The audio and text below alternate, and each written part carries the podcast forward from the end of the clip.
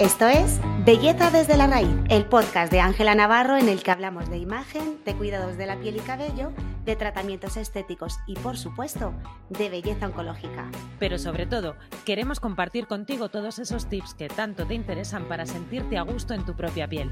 Un podcast producido por Bea Guerrero y Mergil que le ponen mucho amor y humor a esto de la, de la grabación. No, no nos vas a... Hay que volver atrás, ¿no? ¿no? A mí me acaba de... Anda, mira, pues estamos aquí estamos aquí, estamos aquí reunidas. eh, eh, nosotras solemos grabar eh, y a partir de ahí eh, vemos dónde cogemos el episodio. Porque todo, a partir de ahí Dios dirá. Suelen, suelen, aparecer maravillas en un inicio.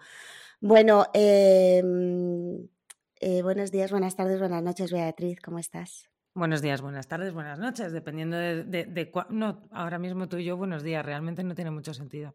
No tiene sentido. Bueno, buenos días, Mer. ¿Qué tal? ¿Todo bien, no? Hoy, Todo muy bien. Hoy me, me traes un invitado. Hoy te traigo eh, un invitado. No te muevas mucho. Eh, centrémonos en el. Esto es un podcast. Y, Yo, es imposible. Y, es imposible. Entonces, o sea... funciona bien cuando funciona el micro. ¿Eh? Fenomenal. Eh, Bea tiene dos micros. O sea, para. No lo estáis viendo, pero Bea tiene dos micros. me muevo demasiado. Es el TDAH. Eh, hoy nos traes tú un invitado que además es muy especial para ti, que yo tengo sí. el placer de, de conocerlo al, en el mismo momento que el resto de, de los escuchantes. Eh, así que te voy a dejar a ti que nos lo presentes. Pues eh, os voy a presentar hoy al doctor Ernesto Pérez, que que es mi médico estético de cabecera desde hace muchos más años de los que a mí me gusta confesar. Y, y yo cada vez que hablo en este podcast de que hay que mm, eh, acudir a profesionales serios, a profesionales eh, con, que, que estén en continua formación, que sean rigurosos, que te sepan decir que no, que todas las características que yo suelo eh, comentar en, en, este podcast las reúne el doctor Pérez, que me, me, se me hace raro. Ernesto, buenos días. Hola, buenos días. ¿Cómo buenos estáis? días, Ernesto. ¿Qué tal? Te llamamos doctor, te llamamos doctor Pérez, doctor, doctor Ernesto. Doctor Ernesto. Yo con estas cosas, yo lo siento, pero siempre fibrilo. Nunca sé eh, cómo dirigirme. No sabemos si, si, hace reverencia, no, nunca, ¿verdad? ¿Qué se hace? Pues nada, eso Ernesto, sí es mi nombre. perdonar, perdonar, la voz, que la tengo así un poquito tomada, pero bueno, pues ya está. No nada, nada, nada, se te oye, estup se te oye estupendamente. Muchísimas gracias por, por eh, acceder a, esta, a la entrevista, a este podcast de belleza desde la raíz y estamos súper contentas de tener siempre invitados de honor y más si, bueno, pues si vienen de parte de Bea con, el, eh, con todo el bagaje que lleváis ya juntos conociéndoos, pues seguro que va a ser una entrevista súper, súper interesante. Así que es un tema bastante interesante. Ya tocamos en otra ocasión un, en un episodio del, del, podcast el tema de la, de la dismorfia. Eh, y creo que bueno que todo esto que está comentando Bea pues va muy a colación de, de esa presentación que ha hecho, ¿no? De el rigor profesional, pero sobre todo también esa manera y esa, ese, ese punto que siempre buscamos nosotras, que es la aconsejar, que te he visto a sentir con la cabeza cuando vea dicho, cuando un profesional también te dice que no. Mm. Bueno, el, el, en, a ver, para, para, centrar un poco el tema, tampoco es que le haya dicho que no nunca vea, ¿eh? O sea que eso. No, porque, no se atreve. No, no, porque, porque, no es el caso de que sea una, una, persona que busque, que tenga unas expectativas irreales, etcétera, ¿no? Entonces, el tema de la, de la dismorfia corporal, que es que oí el, otro podcast que, que hiciste, muy interesante, por cierto, eh, cuando, yo me licencio en el año 94, ¿vale? En ese momento eh, usábamos el, en psiquiatría el, el manual para diagnóstico estadístico, creo que es la cuarta versión, y el, el, término que utilizaba no era dismorfia, era dismorfofobia, ¿vale? Uh -huh. Que también lo habréis visto algunas veces. Sí. Este, este, término para mí era más correcto, pero como dismorfofobia pues era muy largo y tal, pues eh, en algún momento deciden cambiarlo a dismorfia, ¿vale? Pero el, la fobia es un, un miedo irracional, ¿eh? la fobia en sí es un medio irracional y, y la dismorfofobia es ese miedo irracional a tener un, defecto, sea este defecto real o imaginado. ¿no? Entonces, evidentemente, cuando un paciente viene con un defecto imaginado, eh, pues el, paciente, perdón, el, profesional, el médico, pues, pues, le tiene que decir que no. Eh, eso es que no, otra, otra cosa no, no hay otra opción. Vamos, otra cosa es que verdaderamente ese, ese defecto exista y, si lo podemos corregir, lo, corregimos, ¿no? Pero ya va, un poco más allá de, la ética, es decir, pues yo no te puedo arreglar un brazo si no lo tienes roto, ¿no? Pues del mismo modo, no te puedo corregir un defecto que, no tienes. que no hay. Claro, claro, ese es el tema, ¿no? Y eso, la, fobia, la dismorfofobia o la dismorfia, eh, a veces es, eh, está puede ser que el defecto sea real o puede ser que exista ese defecto, porque todo es relativo, pero se le dé una excesiva importancia, ¿no? Entonces, Exacto. esas personas que, dan tantísima importancia a, un defecto leve, pues eh, verdaderamente pues son carne de cañón, como yo digo, para caer en manos de, desaprensivos que, hacen caja con ellos y con ellas y, Absolutamente, sí. De hecho, lo que estábamos, lo que hablábamos precisamente en ese episodio es eh, ya no el hecho de que se tenga o no se tenga ese defecto, es que de repente eh, tu cerebro empieza a prestarle atención a, zonas, ¿no? A detalles que antes habían pasado desapercibidos y eso se ha visto, imagino que, lo habréis visto todos los profesionales eh, de la estética, lo habéis visto una, un, un, aumento de las demandas a raíz además de la, mm, de la pandemia, de, de tanta exposición a, a, las videollamadas. Lo hablábamos sobre todo por esa... Eh, por, hay dos factores. Uno, el tema de el ser humano es hedonista por naturaleza y ahora mismo nos estamos mirando, viendo los tres eh, y es muy probable que uno de nosotros esté más pendiente de cómo sale en cámara que de, ver, al, de ver, al, resto. Eso sucede mucho en las vídeos. que eh, ¿Qué pasa, Bea? Y si no tienes ninguna amiga, es que eres, tú. Em, entonces, eso se suma a que anteriormente, en una entrevista normal, en una reunión de trabajo, tú estabas viendo la cara de tus compañeros sin verte la tuya. Eh, y ahora de repente, eh, con el teletrabajo, eh, nos encontramos como si en una sala de reuniones nos pusieran un espejo delante, que es inevitable no mirarte. ¿no? y esto es lo que sucede con los meets, las reuniones vaya online, ¿no? los zooms, etc. Y luego, por otro lado, pues toda esa exigencia o esa moda de repente que hay tanto en TikTok como en otras redes sociales, de aplicarse el filtro sí o sí, y de repente estás tan acostumbrada a verte con el, filtro, con el filtro que cuando te ves sin él te ves como un filtro, pasas del filtro al filtro, así, en un abrir y cerrar de aplicación, mejor dicho. Eh, de ahí venía todo, todo, todo el tema, sobre todo, y nuestro foco en ese episodio en concreto, y que nos encanta poder retomarlo contigo para ver una, una visión profesional al respecto. ¿Tú has notado mucha diferencia, Ernesto, en, las eh, soluciones que te piden las personas que, acuden a verte a raíz de la pandemia? Porque yo recuerdo con Esperanza, un saludo a Esperanza, por cierto, y a todo el equipo de FEM, que, que yo le decía, digo, ostras, digo, habrá, digo, habrá menos, menos peticiones porque vamos con la mascarilla, no nos vemos. Y me decía, ¿qué va? Dice, si ahora está todo el mundo aprovechando que no se le ve para hacerse todos los arreglos. Claro, yo, yo, yo veía clarísimo que la gente se hacía más Botox o tal, porque era la zona como que te veías más. Pero no, no, me dijo, cuéntanos cómo ha sido la variación, o sea, ¿qué has notado de lo que pedimos? Bueno, el, como tú sabes bien, nosotros llevamos un montón de años y eso la ventaja que te da es que gran parte de nuestra clientela la, tenemos desde hace muchos años y ya la tenemos, digamos, encauzada, ¿no? Ya la tenemos más o menos acostumbrada. Eh, el gran cambio que hemos visto en, la pandemia, que es cierto que tuvimos que estar dos meses cerrados, y, a Esperanza, que es la, persona que gestiona la, agenda y todo esto, para los que nos escuchan le explico, eh, pues me escribía de vez en cuando y teníamos lista de espera, que estaba gente esperando a que, abriéramos la, clínica pues para hacerse sus tratamientos, ¿no? Cosa que verdaderamente pues era sorprendente, ¿no? y yo no he visto gran cambio en esa gente, sino que sí he visto que se ha incorporado una población cada vez más joven y con unas ideas un tanto, mm, extrañas, extrañas en el sentido de que, de que bueno, pues eh, piensan que, efectivamente lo que se consigue con un filtro mm. se puede conseguir eh, de un modo eh, fácil y barato y, mínimamente invasivo y sin perjudicar a la salud, ¿no? Entonces, claro, yo siempre digo que, que una consulta comercial es, es, relativamente sencilla. O sea, tú vas a, acudes a una clínica y alguien te va a decir, ay, sí, sí, mira, te vamos a dejar guapísima, eh, te hacemos el presupuesto y si lo aceptas empezamos, ¿no? Pero, pero normalmente cuando te, informa el, médico, pues yo, siempre les digo a mis pacientes lo mismo, ¿no? Digo, mira, si es que eh, esto no es necesario en el sentido de que eh, no es imprescindible. Uno puede vivir con una nariz fea, con un pecho caído o, calvo, ¿vale? Por, tocar diferentes aspectos.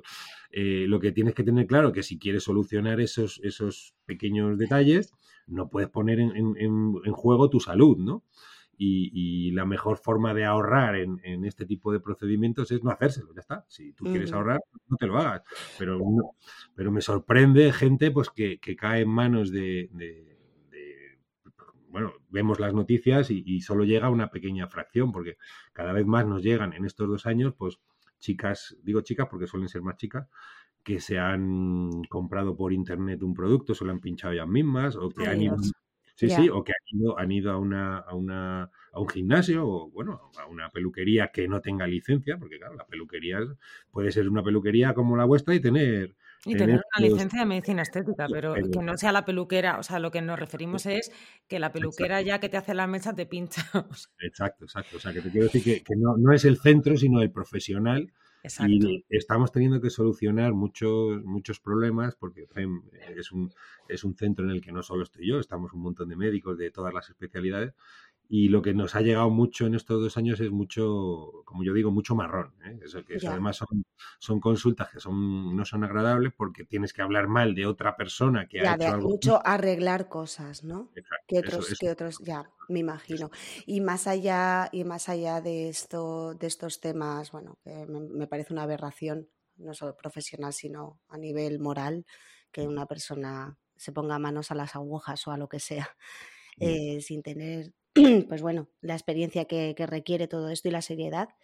Eh, ante todo, seriedad, yo creo. Em, ¿Te has encontrado entonces con algún caso de, de, alguna persona que venga con su selfie? Porque eso es lo que se dice muchas veces, ¿no? De quiero parecerme a mi selfie. Sí, sí, sí.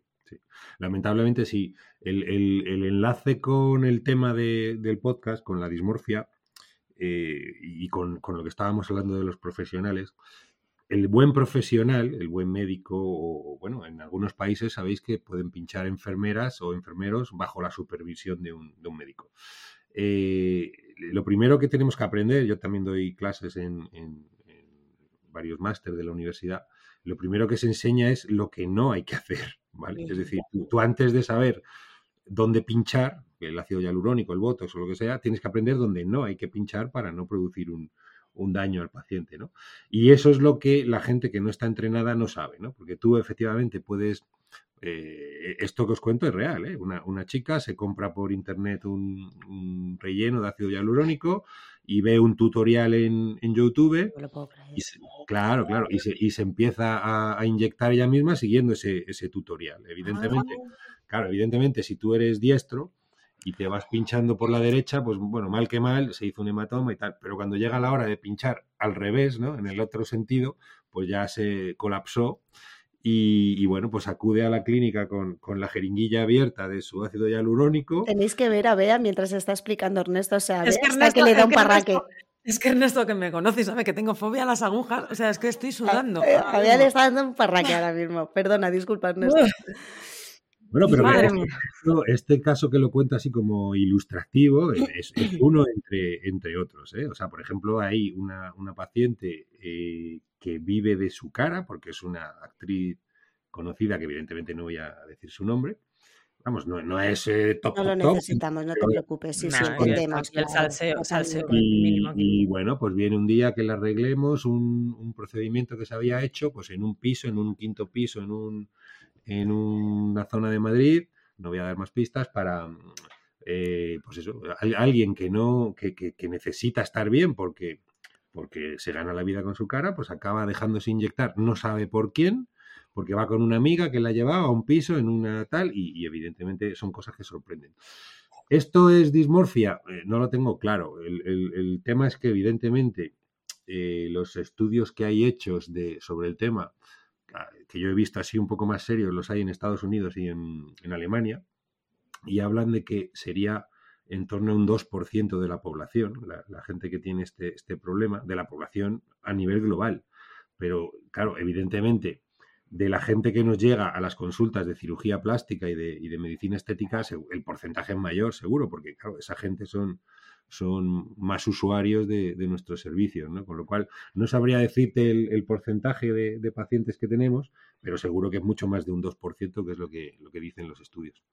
Y luego, a raíz de esto que, está, que estamos hablando, hay una cosa que que yo que soy una gran defensora de la medicina estética como parte de, los cuidados faciales de una persona dentro de su plan anual o su planificación, que puede ser una, opción, em, está muy denostada o ha estado muy denostada muchos años porque realmente lo que, lo que ve la gente, o sea, lo que ve el público en general es las, son las malas praxis ha pasado, pasa lo mismo con la micropigmentación de cejas. Todo el mundo, ay, no, no quiero que me queden rosa. Señora, no quedan rosa, quedan rosas si vas a un sitio en el que no están bien formados, no utilizan buenos pigmentos. Con la medicina estética es igual. Es, es, lo mismo, o sea, lo que realmente cuando tú ves esos eh, labios mega exagerados o, o, frentes muy paralizadas por el Botox, realmente es porque ha habido un médico ahí que no ha sabido decir que no, o ha habido, pues lo que decías, que no sabe dónde pinchar, o, y hacer eso. Y, yo creo que, que, bien utilizada es un gran, es un, es un, es un gran medio para estar lo mejor posible dentro de, dentro de tus posibilidades, de tu edad y de tu como, como una, un elemento más dentro de tu rutina de cuidados. un gran aliado de la cosmética, totalmente, claro. Mm. Totalmente. Mm. Y mm, lo que sí pasa muchas veces, que aparte del tema de la dismorfia, esto yo lo he hablado a veces con, con Ernesto, es el efecto de la primera vez. O sea, el salto que tú tienes y las endorfinas y todo lo que segregas cuando pasas de no haberte hecho nada a tu primer retoque o tu primer tratamiento, ya sea vitaminas, ya sea el, procedimiento que sea, dependiendo de, cada persona. Esa primera sensación em, no la vuelves a conseguir. Porque luego, claro, tú ya partes cuando te haces los retoques o cuando te haces el, seguimiento de ese tratamiento. Claro, tu, tu arco de de mejora es más corto porque empiezas desde, desde otro punto. Entonces, sí que esto pasa que muchas personas se acaban pasando con los tratamientos porque buscan esa, primera, esa primera sensación de, ya no me, es como lo del champú que no me funciona. Ya no me mm. funciona y no, es que, es que de cómo empezaste ahora es que te sigue funcionando, pero no... Mm. ¿Eso tú crees que, que también es el culpable de que mucha gente se acabe pasando, Ernesto? no. No, te callas. No, no, yo, vamos, eh, me puedo equivocar, pero, pero sabes que yo llevo en esto un montón de años. Sí. Eh, concretamente 28 años. Y, hace 28 años el, problema era que esos procedimientos estaban fuera del alcance de, una gran mayoría de población. ¿eh? Como tú sabes bien, pues, antes comentabas eh, el tema este de, Esperanza, que sabes que ellos fueron de los pioneros en, montar clínicas en, Madrid y, a finales de los 90, yo me licencié en el 94, a finales de los 90, eh, para que te hagas una idea, ponerse toxina botulínica que no estaba autorizada, porque hasta el 2001 no estaba autorizada para estética, eh, pues te podría costar 150.000 pesetas, ¿vale? Eh, 150.000 pesetas de la época, pues que son 900, euros de ahora, es casi el triple de lo que cuesta ahora, ¿no? Y con, la inflación y tal, pues es mucho más. O sea que te quiero decir que al final, eh, en ese momento, pues claro, lógicamente la población era mucho menor. Eh, al popularizarse, al hacerse más accesible, pues hay, lógico, como todo, pues hay más gente que, vence esa primera barrera, que la barrera es el miedo a las agujas, como, como le pasa a mucha mm. gente, el miedo al dolor, el miedo a cómo quedarás, pero también hay una barrera, lógicamente, que es el, tema económico, ¿no? Y esa, esa barrera pues ha ido un poco diluyendo. Y, es verdad que una vez que vences la barrera del, de dejar que te pinchen la cara o lo que sea, ¿no? Pues eh, rompes ese, ese, primer bloqueo y luego ya es mucho más fácil el resto de, procedimientos, ¿no? Esto es como el primer tatuaje, ¿no? De alguna manera. Y también la sensación que te puede dar, ¿no? Ese subidón de primer tatuaje y demás, y luego el resto está ok, pero ya no te genera ese mega, mega subidón eh, del primero. Puede ser también eso. lo que has dicho, la accesibilidad económica, evidentemente, ¿no? Que ahora eh, que se ha democratizado más. Eh el, ejemplo, el ejemplo que has puesto, Mer, es, es buen ejemplo, ¿no? Porque igual que un determinado tatuaje en un determinado sitio corporal y, de una determinada forma, pues puede ser atractivo, bonito o, te puede, no sé, mejorar, pues eh, vemos, a veces gente que tiene un, trastorno patológico eh, que está diagnosticado, tiene, tiene un nombre también, y, que son pues gente que disfruta sintiendo la perforación de su piel, sea, sea haciéndose piercings, sea poniéndose tatuajes o, todo este tipo de cosas. Entonces, como todo, ¿no? En, una actividad es aceptable, porque en estética es aceptable. Exacto, yo me le llevo todo siempre mucho a la psicología, vea, me conoce bien y lo sabe. Y hay muchas veces que siempre pongo, no en tela de juicio, pero sí que muchas veces me pregunto, ¿no? Como acabas de comentar ahora, de em, hasta qué punto, eh, siendo defensora yo también, ¿eh? de, los retoques estéticos y, de, quiero decir, o sea, que de sobre todo de que cada cual haga con su cuerpo lo que quiera, ¿vale? Eso de la libertad. es de lo que soy defensora, que cada cual haga con su cuerpo lo que quiera que para algo es dueño, pero eh, muchas veces creo que la cuestión ya no está tanto en la sensación que te produce al principio, esa, esa diferencia, ese margen de mejora que comentaba Bea y demás, sino que a lo mejor la solución está en tu propia aceptación y el, en, en, en cómo de equilibrados esté muchas veces. Hay veces que buscas ese continuo, esa continua perfección, esa continua aceptación de ti mismo, ¿no? Ya sea con un tatuaje, ya sea con el deporte, ya sea con retoques estéticos, ya sea con lo que sea, o con cambios continuos estéticos eh, del cabello y demás. Y a lo mejor lo que se necesita es un ajuste por otro lado. Hay muchas veces que sucede también eso, ¿no? Y imagino que muchas veces los profesionales en general, eh, eh, de, la estética y la imagen en general, se tenéis, os tenéis que enfrentar muchas veces a esa situación de decir, vale, ¿dónde está el límite? Y yo como profesional, ¿hasta cuándo puedo decir, vale, enough is enough? No, bueno, el, yo creo que el objetivo de este, de este podcast es un poco también eh, no aleccionar a nadie, sino, sino formarlo, ¿no? Entonces, mm. por, por, por no dar la sensación de que os doy la razón a todo, eh, a mí no me, me encanta además me, me encanta que no lo hagas. me encanta que no lo hagas. Además, Ernesto, perdona que voy a hacer aquí un inciso porque vea y yo nos engorilamos la una a la otra y estamos hablando y estoy, pues claro que sí, pues muy bien, pues nada. Y me parece fenomenal que alguien venga y diga, oye, chatas, que no, ¿eh? No, no, no, no, no. A ver, eh, si es que esto, esto, como todo en la vida, nada es blanco ni es negro. Hay, hay matices. Entonces, tú tienes, por supuesto, derecho a hacer eh, lo que tú quieras con tu cuerpo, como decías, pero piensa que muchas de esas eh, cosas que tú haces con tu cuerpo implican a una tercera persona, que es la persona que te hace el, tatuaje, la persona que te inyecta el hialurónico o la persona que te opera el pecho. Entonces, eh, si, si, si, esa persona hace bien su trabajo, pues debería llegar un momento en el que te diga, bueno, chato, que que a lo mejor tatuarte la esclerótica del ojo de color verde, pues es algo que, yo, éticamente no lo puedo hacer, ¿no? Entonces, en, el Colegio de Médicos tenemos un, comité deontológico al que rara vez se llevan, se llevan casos, pero tú imagínate que tú eh, eres de estas personas que, vemos en redes, ¿no? Pues que quieres hacer una transformación, eh, habéis visto pues algunos que se quieren convertir en... Exacto, reptiles o, espectro alienígena. De hecho, por Madrid Centro yo he visto a un chico que es un reptil. ¡Wow! ¡Wow! Pero, eso implica un, profesional que le corta la lengua para que la tenga bífida, otro... O se pone, ¿cómo es, ¿cómo es? Esto lo hacéis, eh, eh, ¿cómo se llama? Las como protuberancias, ¿no? Eh, escarificaciones no es lo otro, lo de las de que se meten Pero eso se hace, eso es en centros de tatuaje y piercing, ¿no? Lo de meter las bolas metálicas quirúrgicas dentro de. Eso no, lo suelen hacer médicos.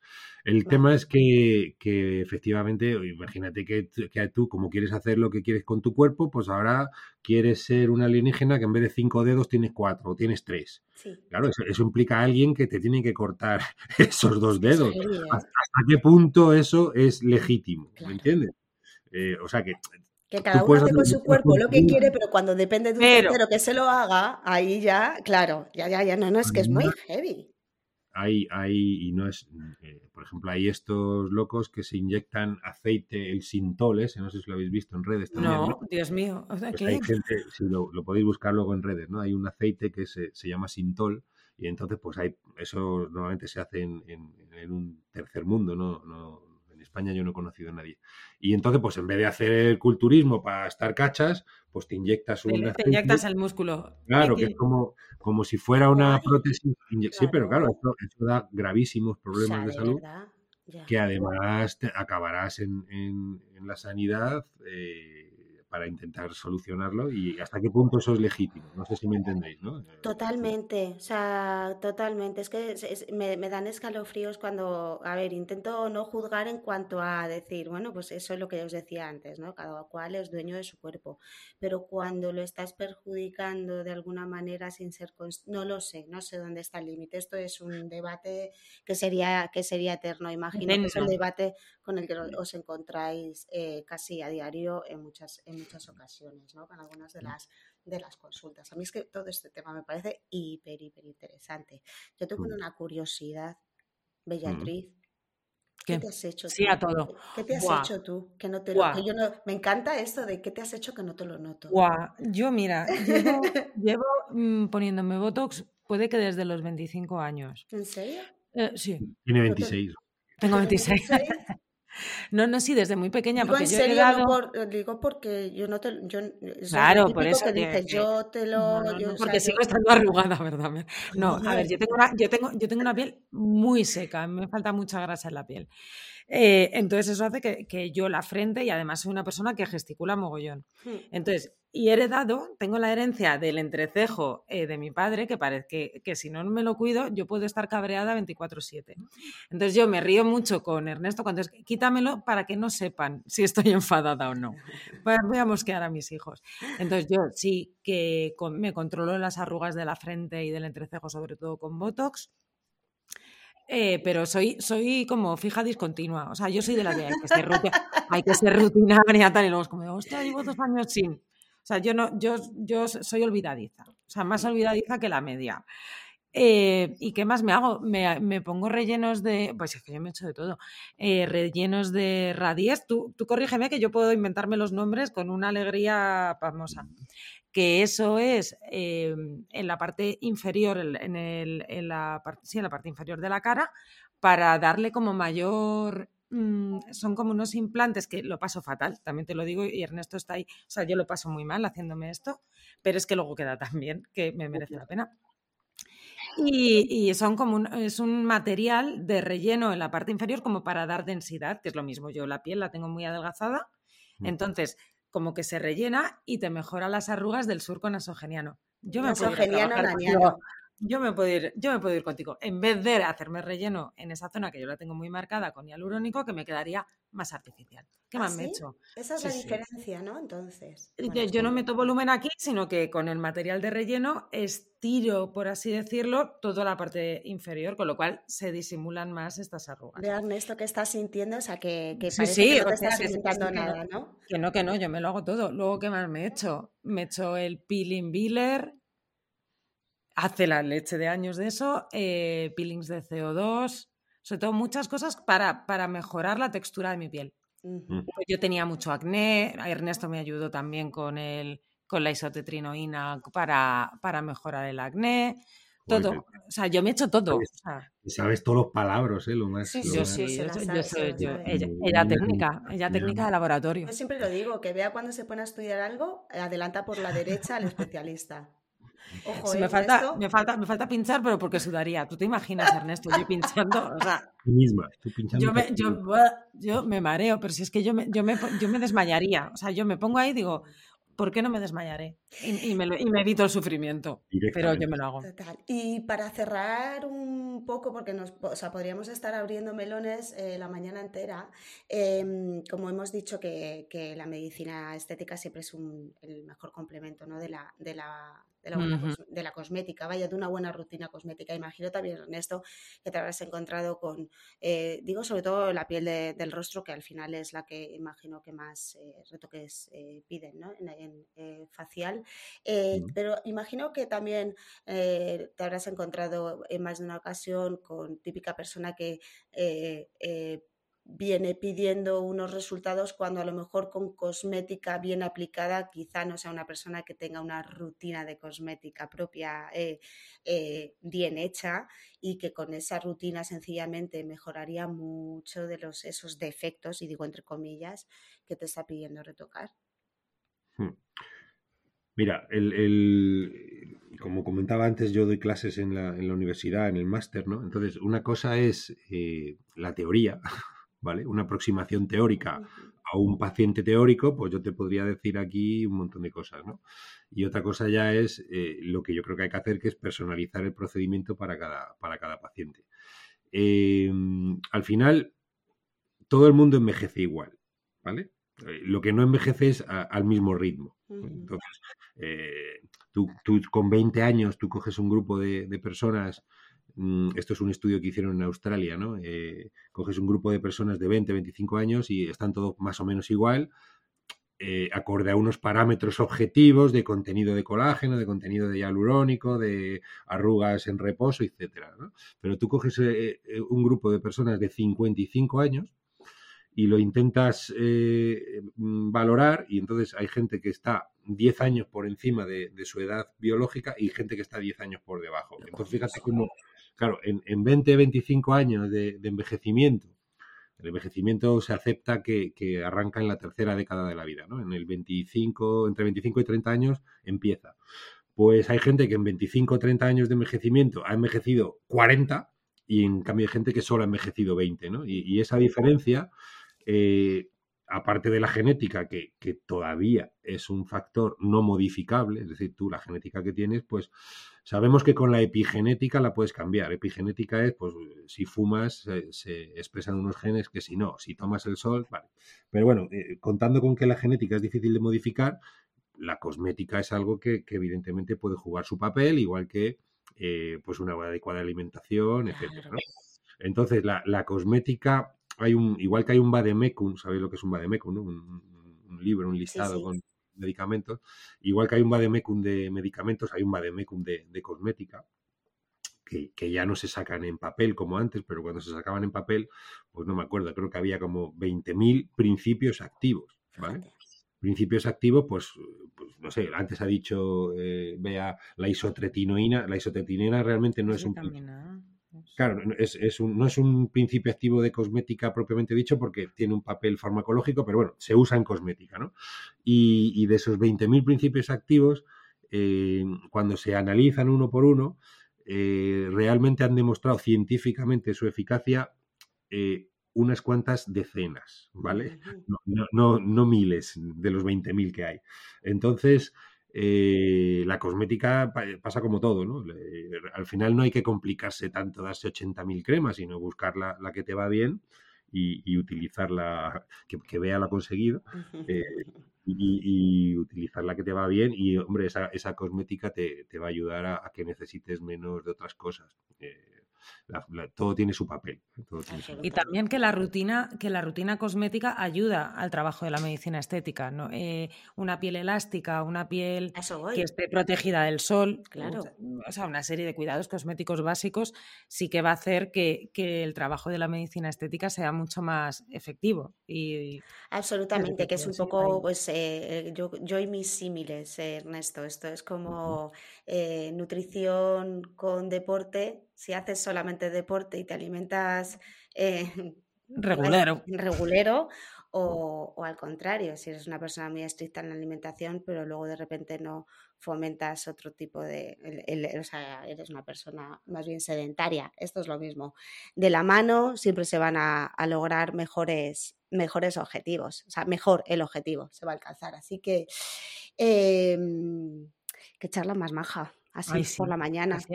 Yo ha habido momentos que lo he pasado un poco mal, también os lo voy a decir, voy a confesarlo aquí. Yo cuando hablamos de pinchazos, yo cuando hablamos de ya, Pues mira, ahora te lo, te, lo iba, te, lo iba a te lo iba a decir de manera chabacana, pero no te voy a decir, ahora te aguantas, ahora te aguantas, porque ya tuve yo que pasar mis sudores con otro episodio que se llama Tengo piojos y me tiré 20 minutos rascándome, o sea, sí, Hablando de piojos en la, en, en la edad adulta. Bueno, que, que, que por volver al. al, menos, mal, menos, mal, que hay alguien serio aquí. menos mal, que hay alguien. menos mal, Ernesto, dale, dale. Modero, modero.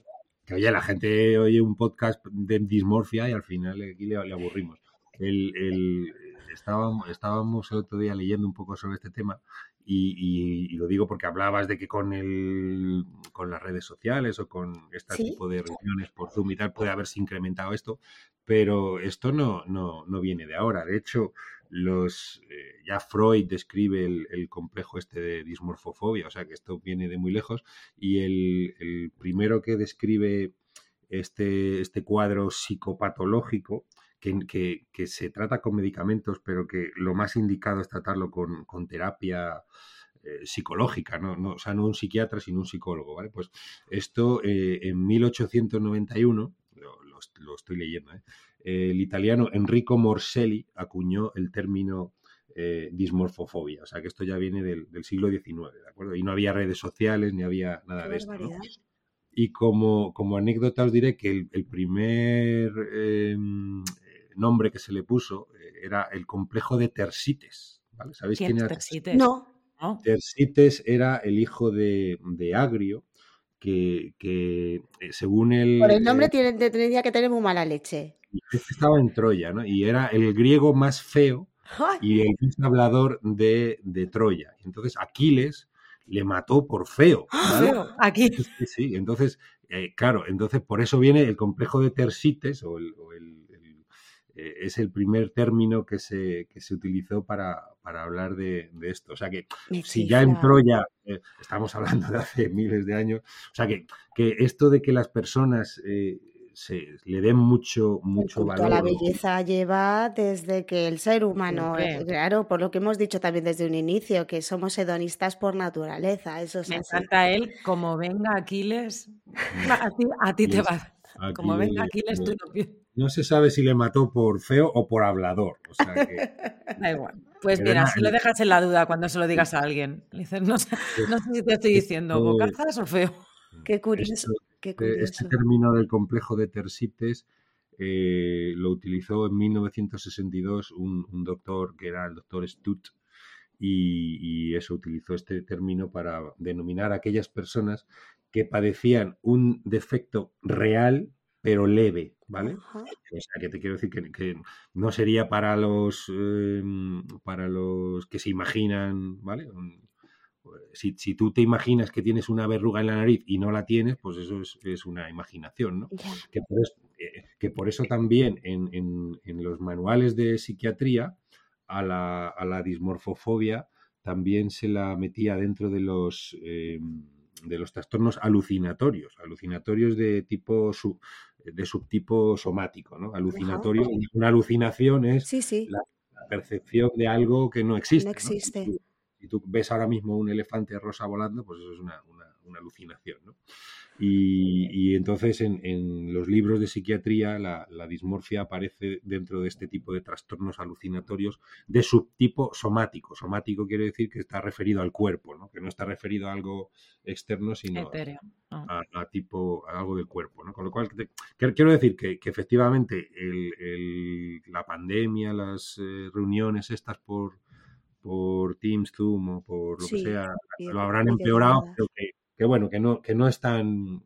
no, lo hemos descubierto ahora. Claro, Yo creo que se ha, popularizado. Exacto, no, lo que, lo que ha hecho yo creo que ha sido poner el foco más en algo que antes nos, resultaba más desapercibido, no que no existiera, pero me parece hiper, hiper interesante estos datos que, que has aportado, que, y que este podcast también necesitaba que una persona eh, cuerda hable por nosotras. le, dejamos, le dejamos a los mandos. Una... dejar de ser una cuñada de la medicina estética, que es al final lo que ¿Sabes cuál puede haber sido parte del problema? ¿no? El, hecho de, una serie de, celebrities, ¿no? digo celebrities por no decir, yo qué sé, futbolistas o, o actrices. Eh, han, hecho creer a la gente, ¿no? ese chascarrillo, ¿no? De que no hay gente fea, hay gente pobre, ¿no? Es decir, uh, sí. eso lo habéis oído, ¿no? No, no lo había escuchado nunca, pero vamos. Yo tampoco. Sí, hombre, tú coges a. Igual no voy a decir nombres porque, porque sería un poco falta de respeto, ¿no? Pero tú ves gente que, que antes de ser rica, pues era objetivamente fea, fea en el sentido, pues que a lo mejor tenía fea la dentadura, fea. Y aquí te mataba. O sea, fea a nivel que si Objetivamente se Aquiles, Exacto. O sea.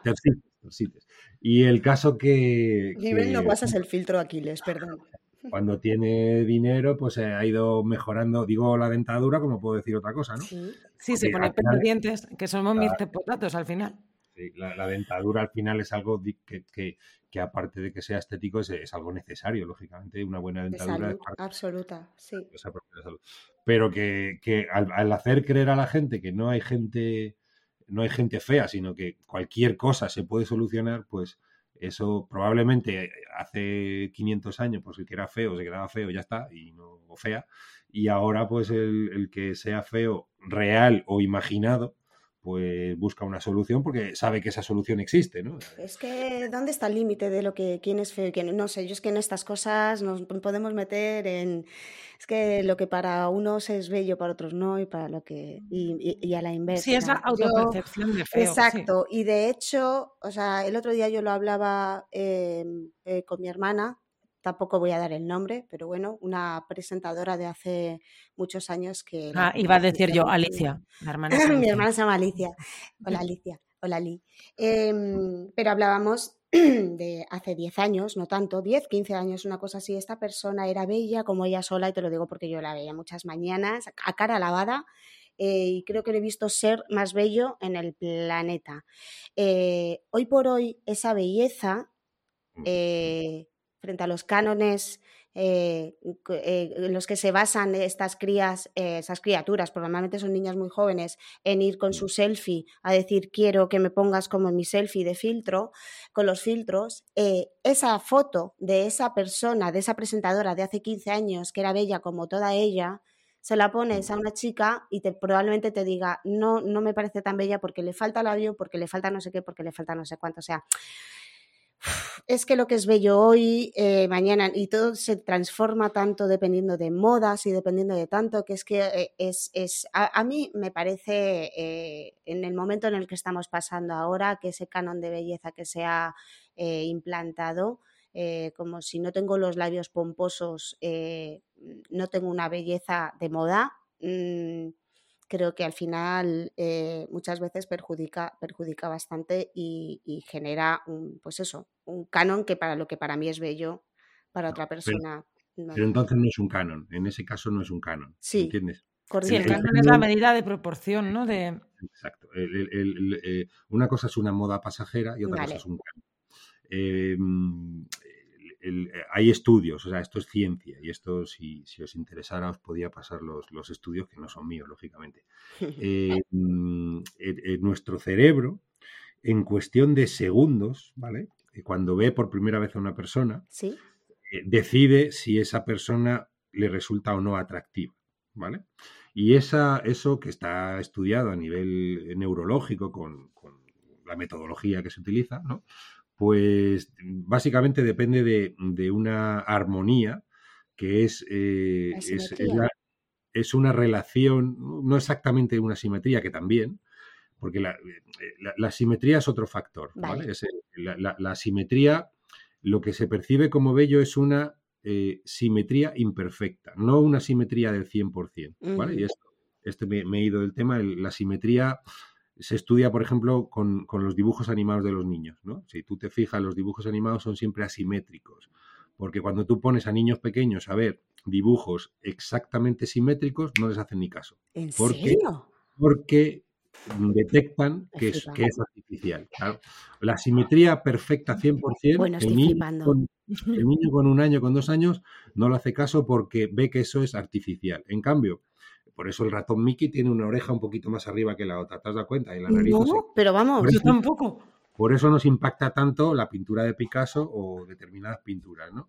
Eh, es esa asimetría esa asimetría eh, los niños mm, le, dan mucha más verosimilitud, le dan, lo, perciben como algo real más al muñequito, al cerdito, a lo que sea, asimétrico que, al simétrico. Por eso a Bea no le hacen caso los niños, porque ella es simétrica, perfecta, equilibrada. El, tema es que la, simetría eh, eh, humana debe ser una simetría de en torno al 95%, ¿vale? Eso es lo que dicen los estudios, no del 100%. Y el, canon de belleza es eh, lo que habéis oído hablar de el número de Dios o la proporción áurea. Entonces, si, tú miras esa proporción que existe pues, en, los pétalos de una flor, en las espirales de, los caracoles o de las galaxias, exacto, pues eh, en, el rostro facial y en el cuerpo, que también lo estudió Leonardo, habéis visto el Exacto, claro, claro. Pues eh, eso nuestro cerebro está entrenado para, percibirlo en cuestión de, de, de qué fuerte. Porque esa, esa simetría, que, si os interesa lo podéis ver también en internet todos, que es la máscara de Marquardt, M-A-R-Q, eh, U A R y hay filtros ¿eh? para verte, para ver cómo de que es la que tú cuando encajas en esa máscara, aunque no seas guapo o guapa, la gente te percibe, eh, es eso que la gente dice, oye, no es guapo, pero es atractivo, ¿no? O no es guapa, pero es atractiva. El feapo. es, cargo, no, pero es porque, es porque, encaja en esas, en esas proporciones. Ay, ¿no? me gusta. ¿Cómo has dicho? Máscara de. Marquardt, M-A-R, Marquardt, ¿vale? Digo para ponerlo luego en los en, pues, en la información del episodio. Sí, sí, máscara de Marquardt. Bueno, pues esa máscara de Marquardt es un, es un tema eh, matemático en el que va multiplicando la distancia de la base de la nariz con el labio, el labio superior con el labio inferior, el labio inferior con el mentón. Y si tú, nosotros un poco lo utilizamos eh, pues para armonizar los rostros faciales cuando, cuando es necesario. Y, y, eso es lo que nuestro cerebro percibe como, como armónico. Y entonces, eso sí es un canon, ¿vale? Eso es algo que si tú coges a Nefertiti, coges a Cleopatra, coges a no sé qué, ¿me entiendes?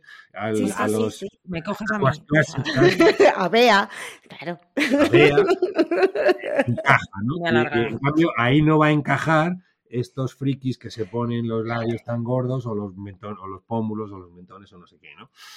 Eh, ¿qué, ¿qué, ventaja tenemos últimamente? Que que desde hace ya muchos años, eh, eh, en España por lo menos, en Europa y en Estados Unidos, no están autorizados eh, los, tratamientos permanentes no quirúrgicos. ¿A qué me refiero? Cuando, cuando hace 20 años o 20 y tantos inyectábamos silicona, pues esa silicona era ya algo irreversible. Eso ya te acompaña hasta la muerte, salvo que te operes para sacártelo, que que es como los tatuajes, ¿no? Ponerte un tatuaje puede ser cuestión de media hora y quitártelo, pues, pues mm. van a ser 10 sesiones de una hora y te vas a gastar 50 veces más dinero de, lo que te gastaste para ponértelo, ¿no? Pues esto era igual, ¿no? Ponerlo era cuestión de minutos, pero sacarlo pues era cuestión complicado.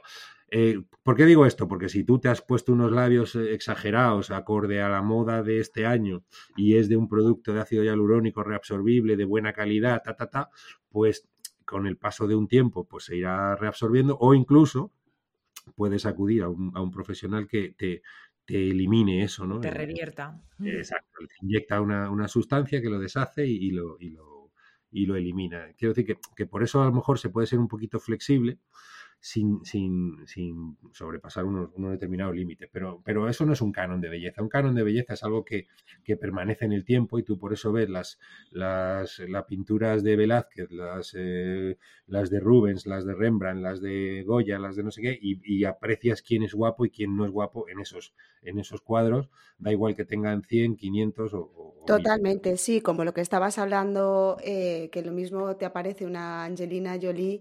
Como, como eh, Nefertiti, eh, como, estabas, como estabas comentando, ¿no? Mm. Uy, qué interesante esto, cuántas cosas estoy aprendiendo eh, con, este, con este episodio. Sea, Sí. mm, Pues sí, yo me lo estoy pasando súper bien y, y eso de, de aprender y decir, "Mm, perdona, esto... Y de replantearme muchas cosas, es verdad, porque yo doy por hecho muchas opiniones de, pues esto es por esto. Y de pronto llega Ernest y me dice, no, que yo lo veo todos los días y esto no es te así. invita- pues A va, mí te me invitamos a más, a más episodios. Estábamos Por hablando favor. antes de nuestros episodios de una hora y este vamos ya por cuarenta y pico, Es casi verdad. 50. No quiero decir nada, Ernesto, no quiero decir nada. Sí, es Tenemos que... carrete todos. No me callo, no me callo. No, no, no, no, por No. favor. Bueno, ha sido un, un verdadero placer. Eh, no sé si, si te apetecería eh, volver eh, al, al podcast para, para tratar más temas eh, de medicina estética. A mí me, me- me- me chifla, me encanta seguir aprendiendo, eh, pero desde luego estás más que invitado. A, al- a la familia Ángela Navarro ya lo estabas desde hace muchos años, pero en este, en este pequeño departamento y apartamento de belleza desde la raíz, que es como nuestro patio de vecinas particular, donde ya, has visto que hablamos de todo eh, sin pelos a la lengua, de hecho. Eh, así que ha sido un placerazo conocerte, eh, tenerte y poder compartir eh, contigo, bueno, que tú hayas podido compartir tanta sabiduría, aunque imagino que, pues eso, que, necesitas un podcast entero para poder volcar todo el conocimiento, pero desde luego a mí esto me ha resultado súper útil y te agradezco también, Bea, que hayas propuesto a Claro. Ernesto como invitado. Y Es que me parecía un tema mm, que se tenía que tocar en Belleza desde la raíz. ¿Ahí? Absolutamente. Eso. Y con rigor, con rigor Mortensen. Con rigor Mortensen. Ernesto acaba de poner cara de. "Mm, Esto, No, mal eh, que esto se acaba. Vigo, Vigo- Vigo Mortensen es un señor que. Rigor Mortensen. bastante bien, ¿no? Está bastante estupendo. Digo, Bastante. Tiene una máscara de Marquardt eh, Ah, bastante él solo. estupenda. Bastante, tiene, hecho tiene su propia máscara, la máscara Mortensen. ¿Habéis, visto el último vídeo de, de Madonna que sale tirando unas bragas? ¿Lo habéis visto? Ay, mira, yo la he visto, la No. sigo en TikTok, Ernesto, y he de decir que... mm, Uf, Bueno, te, te lo digo porque tiene que ver con el podcast, ¿no? Al sí, final, por eso te, por eso te digo, uf, confundimos, confundimos normalmente eh, eh, juventud eh, con belleza y, y vejez con, con fealdad, ¿no? Y no es cierto. Hay, gente- joven que es fea y hay gente mayor que, aunque tenga signos de, vejez, está, está, es, es guapa, ¿no? El, objetivamente, Madonna está muy joven, ¿vale? Si te fijas, la piel no tiene ninguna bueno, imperfección. porque está estirada como un tambor, pero para Correcto, mí... Mm, joven, pero no está No, guapa. claro, eso es, estaría más guapa si tuviera algún signo de, de envejecimiento, porque, justo. porque se pone, se Es pone irreal. a- Claro, claro. Es irreal, además es que incluso los movimientos nos cambian. Claro, las Mm. articulaciones, todo en general envejecemos. Entonces, los movimientos de Madonna de hoy son ya de una señora con la edad de Madonna. Eh, perdóname, claro, que, que podría estar protagonizando la Yaya de Cuéntame. Eh, que, claro, o sea, ver, una, que- una señora que hace mucho ejercicio. O sea, una, no, Mm. Pero los que- movimientos sí. ya son de persona eh, con cierta edad y lo que estás diciendo. Y luego eh, la cara, eh, bueno, yo aquí voy a emitir mi opinión personal, que es a quién pretendes engañar, porque claro, evidentemente ya no es porque te conozcamos desde, eh, desde hace 40 años, 30 años, sino que es eso, clarísimamente, que la piel no tengas ningún signo, ninguna arruga, no quiere decir que no se te vean las facciones que ya perteneces, claro, ya tienes una, ya tienes una edad. A mí es algo que yo siempre digo, yo prefiero eh, una persona con sus arrugas y la piel saludable, jugosa, eh, luminosa, pero con sus arrugas y, y realmente, eh, bueno, eh, eh, Ángela Navarro, o sea, tu señora madre, eh, Mm. esa salud que tiene en la piel, esa Bueno. luminosidad, y ella tiene sus arrugas, claro que sí, como la Sí, y además lo dice siempre tiene. cuando, cuando se, se enfrenta a. mm, Cuando habla con alguien de medicina estética, le saca una foto de cuando era joven y dice: ¿Me vas a dejar así? No, pues ya No, está. claro. Déjame, déjame yo con lo mío. Es También es verdad, también es verdad que, que yo ahí lo que hablábamos antes, los factores genéticos, todos para mí. O sea, yo no, yo estoy peor. Yo, yo sabía más a mi padre, pero, pero vamos, eso es la, mejor herencia que tengo yo, de energía y de, mm. y de todo. Y que luego la juventud, eso, como, como, como decía Picasso, eh, la edad, eh, la juventud no tiene edad. Eso es así. Mm. Y, hay personas que no envejecerán jamás eh, por, por, por, esa vitalidad que tienen o esa juventud, esa eterna juventud, sobre todo en la materia gris. Yo me pido esos. Yo me pido ser de esos. Yo, me pido. bye. Chicos, vamos a despedir el podcast, em, este episodio, y, y digo, pongo sobre la mesa una, una saga de, de, de, episodios, de, episodios de medicina. Amenazamos con volver. Amenazamos con volver. Además, no solo amenazamos, sino que como tenemos el, el chat de Telegram, eh, invitamos a todo el mundo a que haga, porque esto es un tema que genera muchísima curiosidad Totalmente. Y, que, y que hay un mogollón de preguntas. Así que nos las vais dejando todas en el chat de Telegram y cuando tengamos ahí algunas reunidas, de volvemos a traer Atacamos de nuevo. al doctor Pérez. ¿Te parece? ¿Os parece? Fenomenal. Pues muchísimas gracias. Eh, nos escuchamos en el siguiente podcast y que tengáis un fenomenalísimo día. Hasta luego. Hasta pronto, gracias.